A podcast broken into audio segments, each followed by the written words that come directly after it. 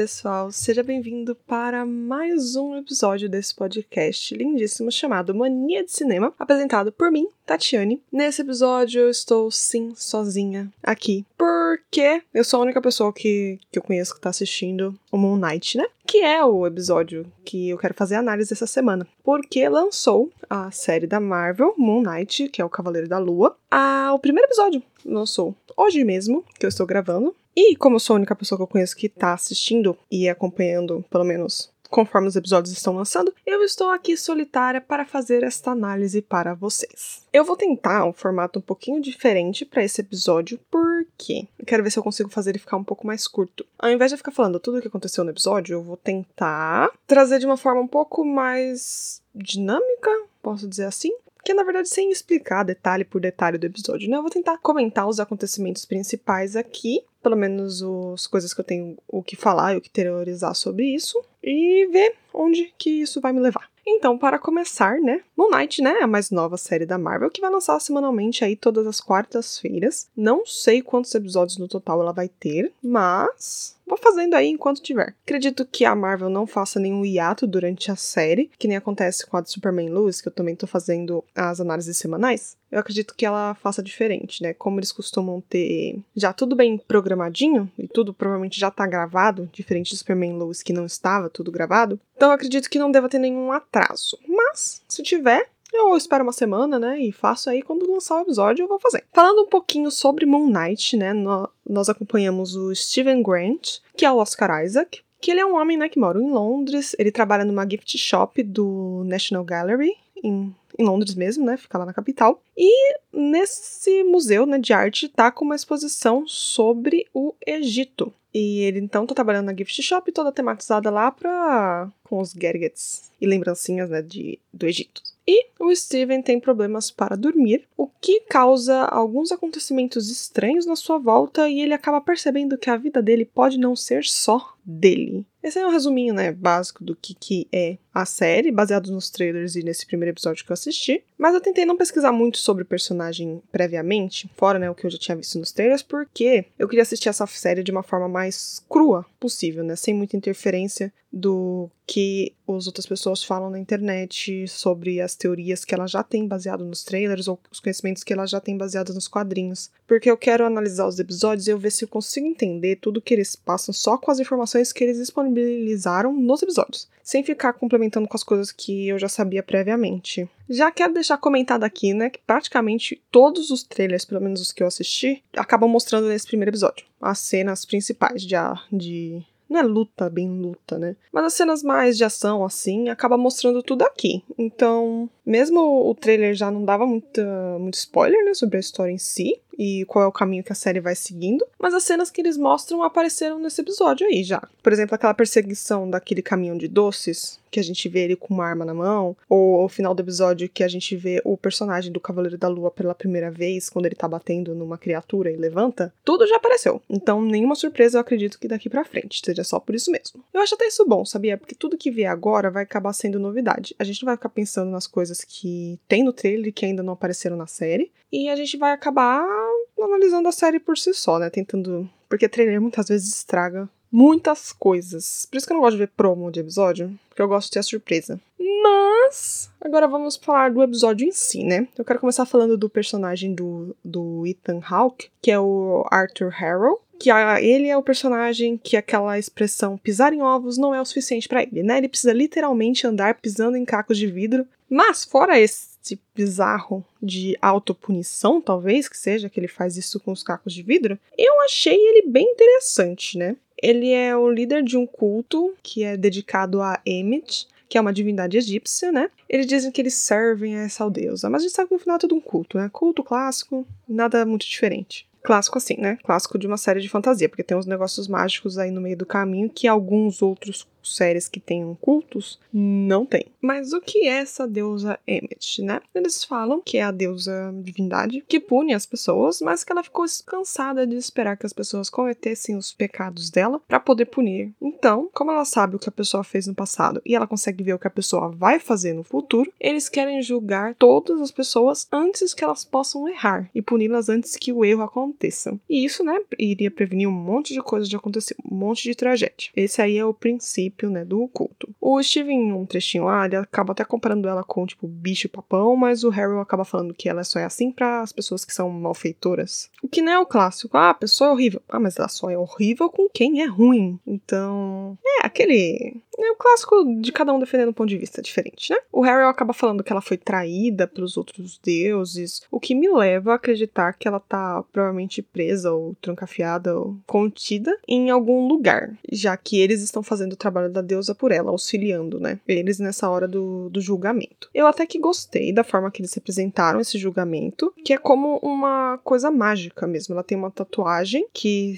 Uma tatuagem de uma balança. Aquela balança clássica que tem até, acho que é a faculdade de direito tem aquela balança que pende de um lado pro outro, sabe? Que tenha duas dois pontos para colocar e pesar qual que é mais pesado que o outro. É uma dessas balanças que ela se move na hora que o julgamento tá acontecendo, né? Ficando verdinha e equilibrada. Se a pessoa é digna ou pendendo para um lado e ficando vermelha, essa pessoa não é. E também quando acontece que a pessoa não é digna, ele acaba sugando a energia da pessoa ou alguma coisa assim. Mas então, eu gostei, né, dessa forma que eles colocaram, que eles representaram. Eu achei que ficou bem interessante. Ele colocando tipo o pêndulo também no meio e dos braços ou das mãos e ele ficar balançando como um pêndulo. É, eu achei legal até. Apesar de que na cultura egípcia, o que pesa, né, é o coração físico da pessoa. Isso eu lembro do, do pouco que eu conhecia, né? Que eles chamam, que acho que era o tribunal de Osíris, que Osíris é o deus dos mortos. E no tribunal eles acabam pesando de um lado o coração e no outro lado da balança eles colocam uma pena. Se o coração for mais pesado do que a pena, você não segue o caminho, né, pro além vida, e se o coração for mais leve, você segue em frente pro paraíso. Bom, eles dizem que eles estão tentando fazer a Terra o mais parecido com o céu que eles conseguirem fazer, né? Então por isso que eles estão adiantando o julgamento das pessoas, em vez de ser julgado no momento da morte, eles são julgados ainda em vida e morrem caso não sejam dignos. Com o apoio dessa tatuagem mágica aí deles, que eu não sei de onde é que surgiu e não sei direito como é que ela funciona. Porque pode ser que o julgamento não esteja sendo feito corretamente, né? Vai, eu não sei quais são os parâmetros, porque o certo é essa pessoa é boa, um homem bom, mas quem é que tá definindo a bondade, né? É o próprio Harold? É a deusa exilada lá? Será que estão com os parâmetros aí calibrados? Não sei dizer, não sabemos. A primeira vez que a gente vê esse julgamento é naquela cidadezinha europeia que o Steven não sabe como que chegou lá. E a gente vê o julgamento de uma pessoa boa e de uma pessoa ruim. A boa é o cara que foi julgado primeiro, e a que foi julgado como ruim é uma, uma senhora que apareceu depois. Ela fala que ela é boa e que nunca fez nada de errado. Mas o Harold fala que ele acredita nela, mas que a deusa pode ver o que a pessoa faz no futuro. E o que pode estar sendo julgado é uma coisa que ela ainda não fez. Mas é difícil de saber, né, com toda certeza, se ela realmente foi boa, ou se o outro cara realmente é bom, ou se ele é bom só pro culto, mas pra humanidade no geral não seria. Não sei. O Arthur fala mais pro final, né, do episódio. Ele fala pro próprio Steven, mesmo quando ele chegou a conversar, que se a deusa estivesse solta, ela seria capaz de prevenir as tragédias, né, e que seria uma coisa boa. Dá pra ver que esse é o discurso que ele usa, né, quando as pessoas entram no culto e para propagar, né, a palavra do que ele quer passar. Pelo que pareceu, o objetivo do culto seria libertar essa deusa, porque como eles falaram que estão construindo um mundo melhor, é provável que eles vão querer eliminar a população que eles não julgam merecedora, né? Mas vai saber o critério que eles estão usando. O Harry até tenta julgar o Steven lá bem no finalzinho do episódio, mas a balança meio que não consegue concluir o julgamento, sabe? Como se ela tivesse, não sei se bem indecisa ou como se ela não fosse capaz de julgar ele especificamente. Não em mas que o julgamento dele ainda não tá definido, que nem o das outras pessoas. Aí o Harry manda um de, ah, você tem um caos em você o que pra gente, né, tava na cara que ele tinha, né, porque o cara tá mais confuso do que nunca. E provavelmente aquele escaravelho dourado que acabou ficando com o Steven, depois de toda aquela treta lá na, na cidadezinha lá do interior de sei lá onde, o Steven não sabe onde tá, óbvio, né, porque o outro eu dele escondeu, é outro eu, seria o, o termo certo? Mas enfim, esconderam aquele troço, então ele não sabe onde é que tá, mas tá em algum lugar que ele mesmo colocou. E aquilo lá pertence à própria deusa, então eles estão atrás disso. E o culto também tem alguns poderes a mais normais, né? Sem ser esse julgamento, porque eles acabam invocando aquela criatura no final que tá tentando recuperar o escaravelho. Que tem alguma coisa, com certeza tem alguma coisa a ver com o objetivo que o culto tava tentando alcançar. Mas, apesar disso tudo do culto, né? A gente vê mais a história pelo ponto focal do Steven. Pelo menos nesse primeiro episódio. Eu gostei de ser desse formato, porque a gente acaba se guiando pelo ponto de vista dele. Apesar de fazer com que aquelas cenas de ação onde a porradaria realmente corre solta, sabe? A gente não vê. Porque quando o Steven tá, ou Steven, ou sei lá quem, tá fazendo essas cenas, o Steven tá inconsciente. Porque a consciência e a identidade de outra pessoa que tá lá ativa no momento. Então a gente só vê quando ele volta que é quando tudo já deu ruim, já tá resolvido, assim, entre aspas, e o Steven mesmo não tem memória do que aconteceu. Então, como ele não sabe, a gente também não sabe. A gente só vê os resultados, assim como ele. É um pouco frustrante. Pouquinho. Porque parece que as cenas seriam bem legais de assistir, de como é que ia se desenrolar toda aquela treta onde ele se enfiou e como é que eles iam fazer para resolver. E a gente só vê a cena depois, quando já tá ou resolvida ou quase resolvida, né? Mas é a proposta, na verdade, desse episódio é essa mesmo, porque se o Steven não sabe, a gente também não vai saber. Mas eu acredito que no. Como a gente já viu no final do episódio o Moon Knight, oficialmente lá, com toda a roupa dele que a gente tinha visto nos trailers, eu acho que nos próximos a gente vê mais cenas dele mesmo agindo. Porque aí muda um pouco o ponto focal, ou agora que o Steven tá consciente e sabe do que que tá acontecendo, mais ou menos, né? Mas eles têm uma noção de que tem alguma coisa mais acontecendo, talvez ele fique consciente também, que nem parece que é o Mark, essa outra identidade dele, e o próprio Moon Knight que eu não sei se é uma outra identidade ou é alguma entidade que acaba possuindo ele. Questionamentos aí para os próximos episódios. Não fica muito claro, né, se essa outra, essas outras personalidades seriam de algum transtorno desassociativo de identidade, né, que é o que a gente conhece hoje em dia, que são, é, não sei se seria bem como falar personalidades ou identidades. Eu vou falar identidades, tá? Seriam várias identidades diferentes vivendo dentro de uma mesma pessoa, que a pessoa desassocia e não sabe o que acontece entre uma identidade e outra. Se bem que parece que só o Steven que não tá muito ciente, os outros parecem saber. Mas não sei se o Mark, que eles falam que é ele, né, uma outra identidade vivendo dentro do corpo dele mesmo, assim como o Steven seria uma identidade também. Não sabemos se ela é quase como alguma coisa de possessão ou se é alguma coisa psicológica que acabou desencadeando alguma outra coisa. Porque a gente vê duas vozes dentro da cabeça do Steven. Primeiro, aquela que a gente acha que é o Moon Knight, né, pelo jeito que fala, parece ser. Eu achei um pouco esquisito o jeito que tava, o jeito, o tom da voz, mas eu fui acostumando ao longo do episódio. Não sei, eu achava que ia ser mais grossa, sei lá. E a gente ouve a voz que a gente acredita ser o Mark, que é a própria voz do Oscar Isaac, né? Mas sem o sotaque britânico que ele fica forçando lá, porque ele não é britânico. Mas eu fiquei mesmo assim um pouco confusa, porque nas cenas finais, quando a gente acredita que é o Mark que tá falando com o Steven, principalmente nos espelhos, o que, vou abrir um parênteses, bem legal esse jogo do espelho que eles fizeram, viu? De ver ele se mexendo, sem ele se mexer, ou algumas cenas onde ele anda e o reflexo fica para trás, ou no banheiro, né? Aquela cena muito boa do final de ele olhando de um, um espelho, dentro do banheiro tem o espelho dos dois lados, né? De um lado, onde ele tá falando com o que a gente acredita ser o Mark, né? Pelo que tudo leva a indicar. Que quando ele tá falando com o Mark, a gente vê vários espelhos assim, um dentro do outro, né? Da perspectiva, que tem um espelho de cada lado. Só que do lado do Mark, ele não vê vários reflexos dele mesmo dentro daquele corredor imenso de espelhos, que acaba ficando na ilusão, né? A gente vê só um. E quando ele olha pro outro lado, ele vê todos os dele, porque aquele do outro lado eu não sei o que que tá dentro da cabeça dele, o que que tá sendo externalizado mesmo, que tá no mundo real, digamos assim. Mas enfim, fora isso do, do jogo de espelhos que eles fizeram muito bem feito, lá naquelas cenas finais, quando o Mark tá tentando convencer o Steven a deixar ele tomar o controle do corpo para salvar, né? Daquela criatura que tá perseguindo eles. Não tenho certeza se o Cavaleiro da Lua tá conectado somente no Mark, ou se o Cavaleiro da Lua seria também uma terceira pessoa dentro do próprio Steven. Acho que a gente vai entender essas regras de transformação com o passar dos episódios, né? Eles devem explicar mais, dar mais detalhes de como é que funciona. Até se ele tem mais personalidades e se o Cavaleiro da Lua faz parte disso, ou se ele é uma entidade egípcia que se conectou ao a ele, não sei. Muitos questionamentos ficaram, mas achei bem legal. Eu acho que é a última opção, né? Que é uma entidade que se conectou, não sei se direto com o Mark ou se com o, o corpo, né?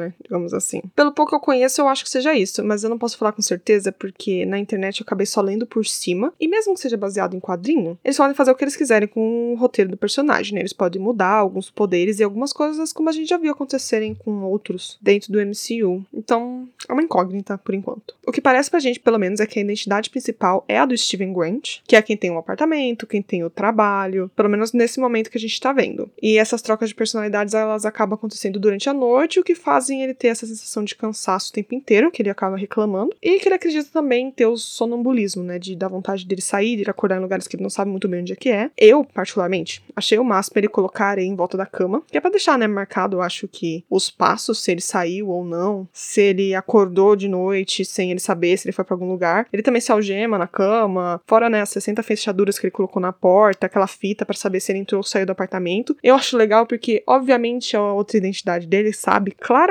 onde tá cada uma dessas coisas que ele colocou. Porque sempre que ele vai dar os pulos dele, pelo como a gente tá aparecendo, ele volta e deixa tudo organizado do jeito que o Steven deixou. Então ele nunca acha que fez nada. Inteligentíssimo. O que indica que as outras identidades estão conscientes nos outros momentos. Não sei se 24 horas, mas em alguns momentos do dia elas estão conscientes sim. Tanto é que elas conseguem falar com o Steven agora que elas querem. O que é bizarro é que ele tenta só ficar acordado a maior parte do tempo que ele conseguir. Como se realmente essa fosse a solução para os problemas dele. Mas por causa disso, ele acaba ficando quase um expert na cultura egípcia, porque ele fica lendo sobre esse assunto para se manter acordado, já que parece um assunto de interesse dele. A gente não tem nem certeza se aquela identidade mesmo. Parece que o único inconsciente realmente é o Steven, porque parece ser só ele que não lembra das coisas. Não tenho nem certeza se o Steven é Steven a vida inteira. Não dá para saber se essa é a identidade original que ele tem. Eu talvez acho que nem seja. Na sinopse do Disney Plus, ele acaba dizendo que o Steven é um homem gentil e blá blá blá, mas ele é esquisitíssimo, ele já age meio esquisito em público, mesmo quando não tá entrando e saindo dessas mudanças de identidade que ele tem. Tudo bem que o trabalho dele é meio merda, é. A chefe dele, a dona, também é sim. Mas ele ficar conversando com aquele cara da estátua de rua que claramente não é amigo dele e não é muito normal. E parece que ele vai lá vários dias. O Steven liga algumas vezes, acho que pra mãe dele também por telefone. A gente vê ele deixando um recado na caixa postal, dando reporte da vida dele e do peixe Gus, que depois a gente vê que trocou, né? Eu achava muito que ele ia morrer em algum momento, mas.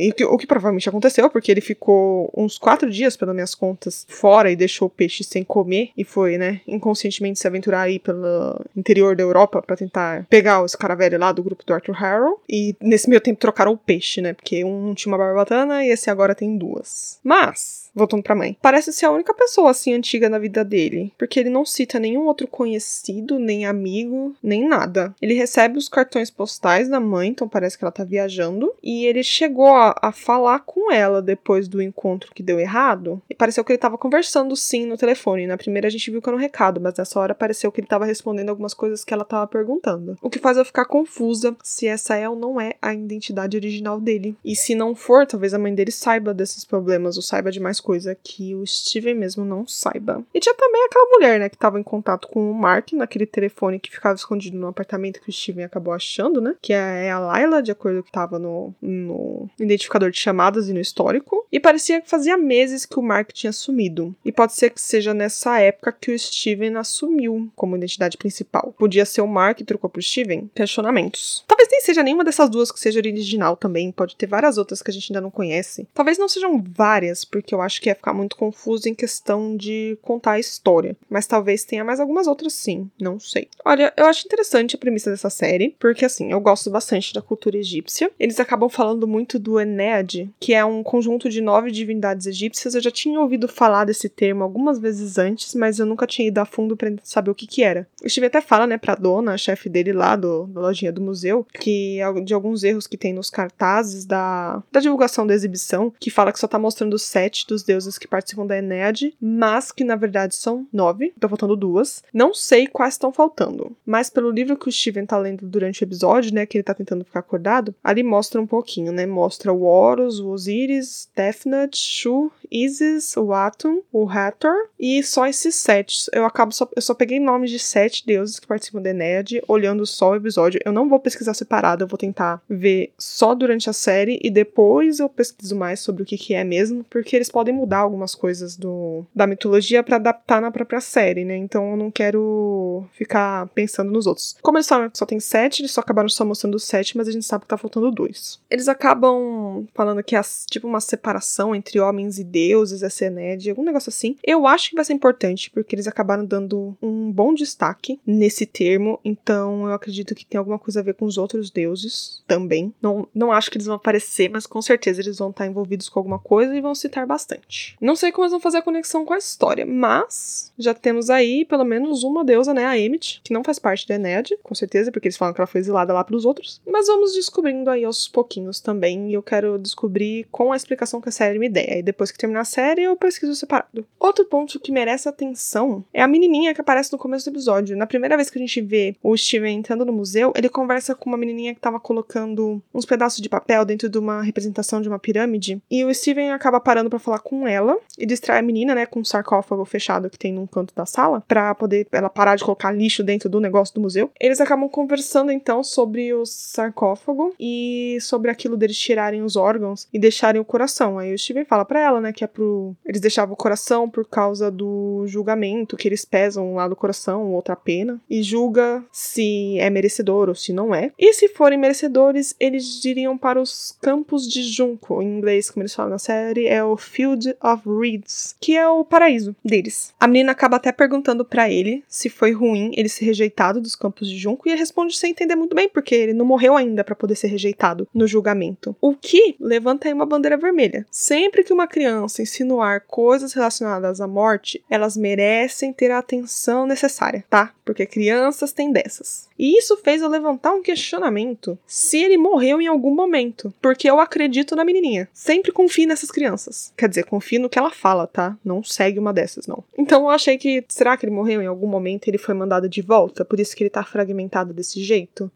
Mas isso vai ficar pros próximos episódios mesmo, pra gente descobrir. Mas essa da menininha me levantou aí, ó, uma antena. Tantos pontos de dúvida também que acabam deixando, né? Tipo, que o Steven não tinha chamado aquela mulher pra sair. Aqui deu errado o date no começo. Ele não lembrava de ter chamado. Ele tinha um interesse, mas não lembrava de ter ido até ela e convidado ela pra sair com ele. O que me leva a crer que talvez tenha sido o Mark ou alguma outra identidade que a gente não conheça. Porque até a dona fala que ele, o Steven, é vegano e convidou ela pra ir numa churrascaria. Estranho, né? Também achei. Mas eu tô curiosa pra premissa dessa série. Eu achei bem interessante. Infelizmente, essa semana eles lançaram só um episódio mesmo. Eu achava que por ser a estreia, eles iam lançar dois ou três, como eles fizeram com as outras séries da Marvel. Mas eu não sei se porque a pandemia tinha dado uma aumentada, ela acabou atrasando a finalização dos episódios. Então eles precisavam de mais tempo e eles não conseguiriam cumprir o prazo que eles tinham se eles entregassem mais de um episódio na primeira semana, os prazos de entrega. Então talvez seja por isso que eles lançaram só um. Bom, é isso. Vamos acompanhando aí essa história aí, os, os desenrolares da nossa aventura com o nosso querido Steven e o Mark. Esse a gente não conhece ainda, mas esperamos conhecer mais detalhes sobre. E vamos ver onde é que nos leva e aonde vai conectar com o MCU. Já que é uma produção também do Kevin Feige, então em algum ponto ela vai conectar. Não sei se vai ser durante a série ou se vai ser pós a série nos filmes, que eles vão trazer o personagem. Mas só descobriremos isso aí com o passar do tempo. Alguns serviços de streaming acostumaram a gente mal, né? Porque às vezes eu quero pegar e assistir tudo de uma vez, e é mas aí não tem que não lançaram. Pelo menos essa tá lançando simultaneamente, né? Sai na quarta lá fora, sai na quarta aqui também, dá para assistir, gravar aqui o episódio para vocês e já saber tudo o que aconteceu. E se atualizar mais rápido, porque o Superman Luz eu fico fugindo de spoilers dos perfis dos atores para poder ter a surpresa na sexta-feira quando eu realmente for assistir, né? Isso aí é uma coisa boa. Então, um beijo e até o próximo episódio.